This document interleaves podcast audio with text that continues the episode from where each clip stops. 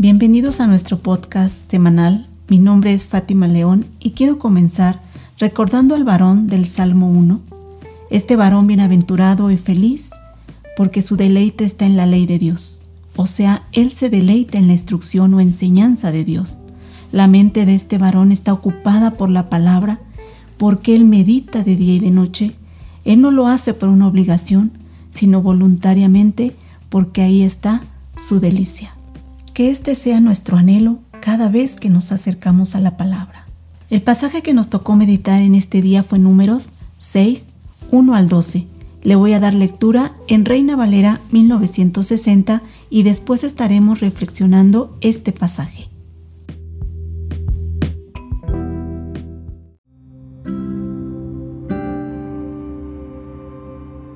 Habló Jehová a Moisés diciendo, Habla a los hijos de Israel y diles, el hombre o la mujer que se apartare haciendo voto de Nazareo, para dedicarse a Jehová, se abstendrá de vino y de sidra, no beberá vinagre de vino, ni vinagre de sidra, ni beberá ningún licor de uvas, ni tampoco comerá uvas frescas ni secas.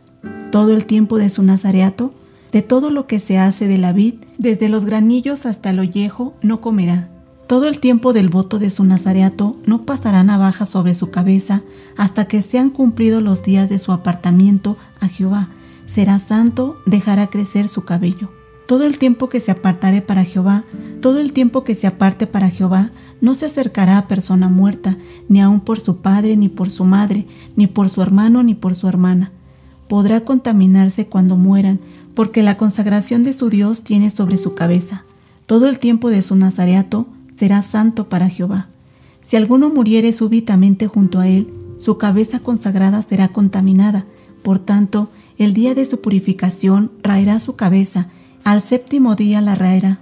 Y el día octavo traerá dos tórtolas o dos palominos al sacerdote, a la puerta del tabernáculo de reunión, y el sacerdote ofrecerá el uno en expiación y el otro en holocausto, y hará expiación de lo que pecó a causa del muerto, y santificará su cabeza en aquel día, y consagrará para Jehová los días de su nazareato, y traerá un cordero de un año en expiación por la culpa, y los días primeros serán anulados por cuanto fue contaminado su nazareato.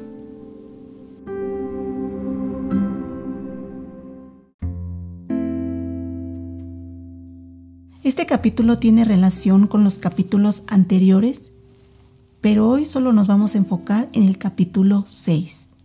Aunque tiene muchas enseñanzas, Solo vamos a ver algunas.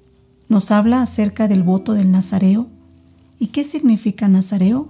Apartado, separado o consagrado. Este voto no era un mandato, no era una obligación, sino era algo voluntario. Si querían dedicarse al Señor, tenía que ser voluntario. Esto tenemos que recordarlo. El pasaje lo podemos dividir en tres partes. Verso 1 y 2 nos habla la indicación de Dios de quienes podían hacer este voto.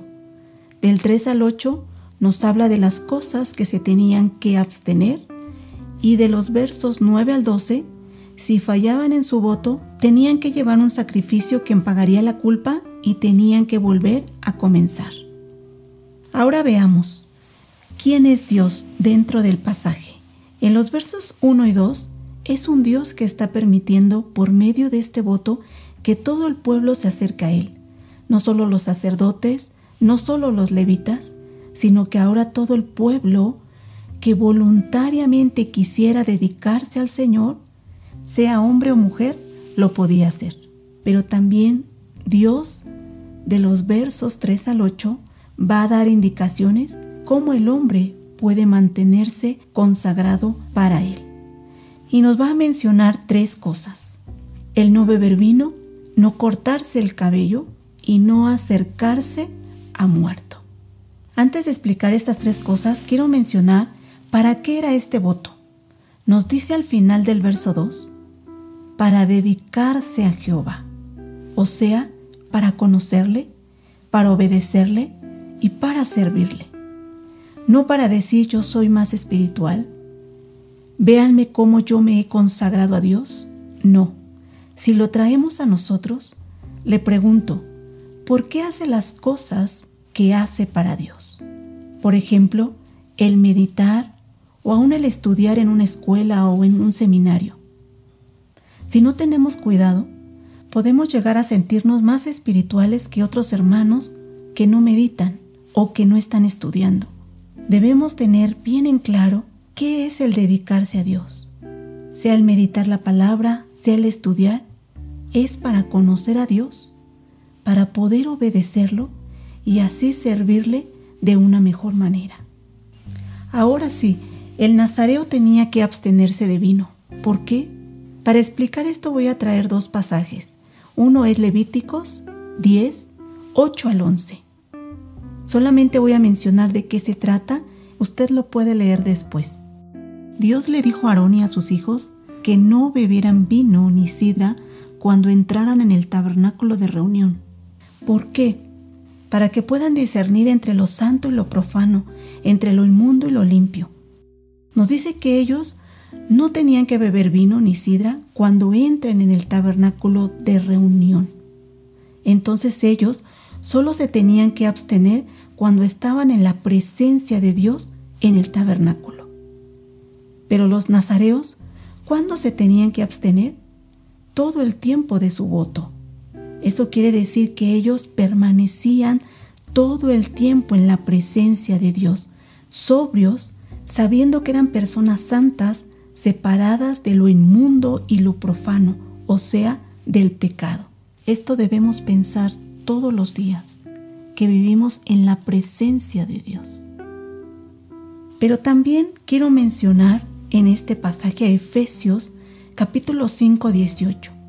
Este pasaje nos dice, no os embriaguéis con vino, en lo cual hay disolución, antes bien, sed llenos del Espíritu. Esto significa que el vino puede dominar a la persona.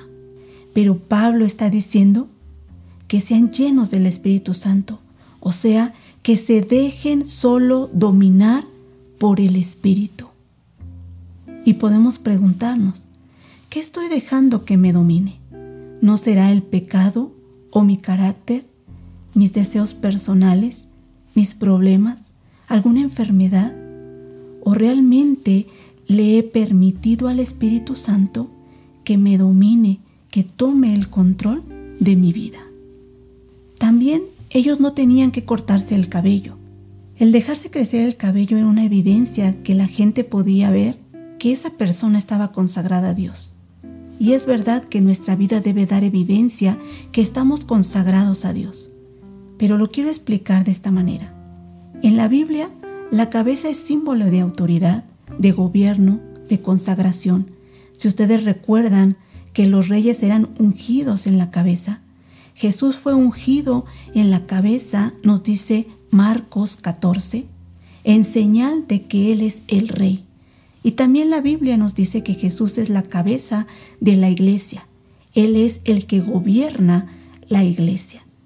Entonces, el verso 5 de nuestro pasaje a meditar dice que no pasará navaja sobre su cabeza.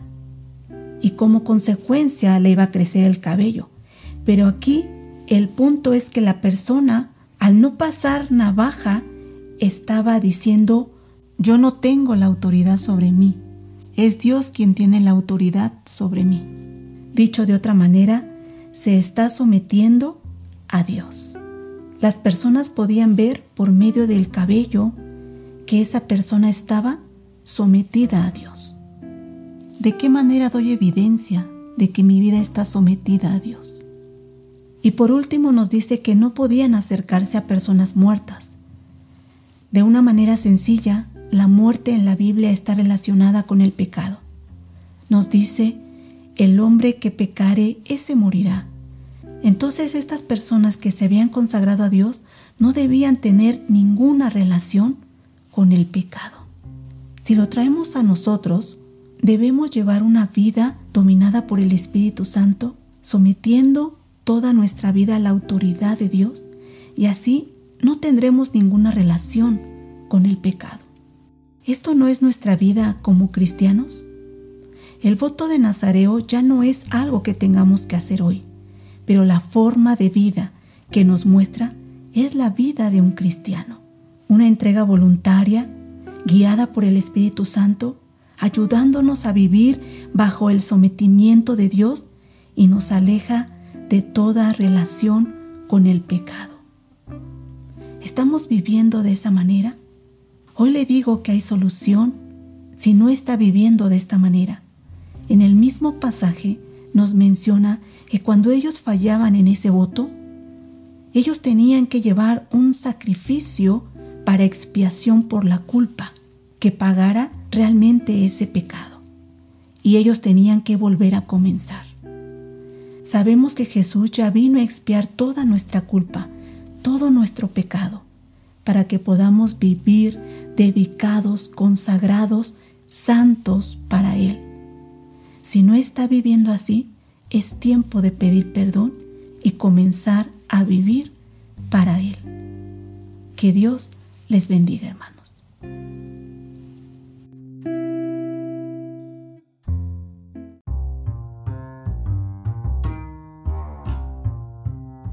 Puedes visitar nuestra página web www.meditacionbiblica.com, en YouTube Meditación Bíblica Internacional, en Facebook Ministerio de Meditación Bíblica, Instagram Meditación Bíblica.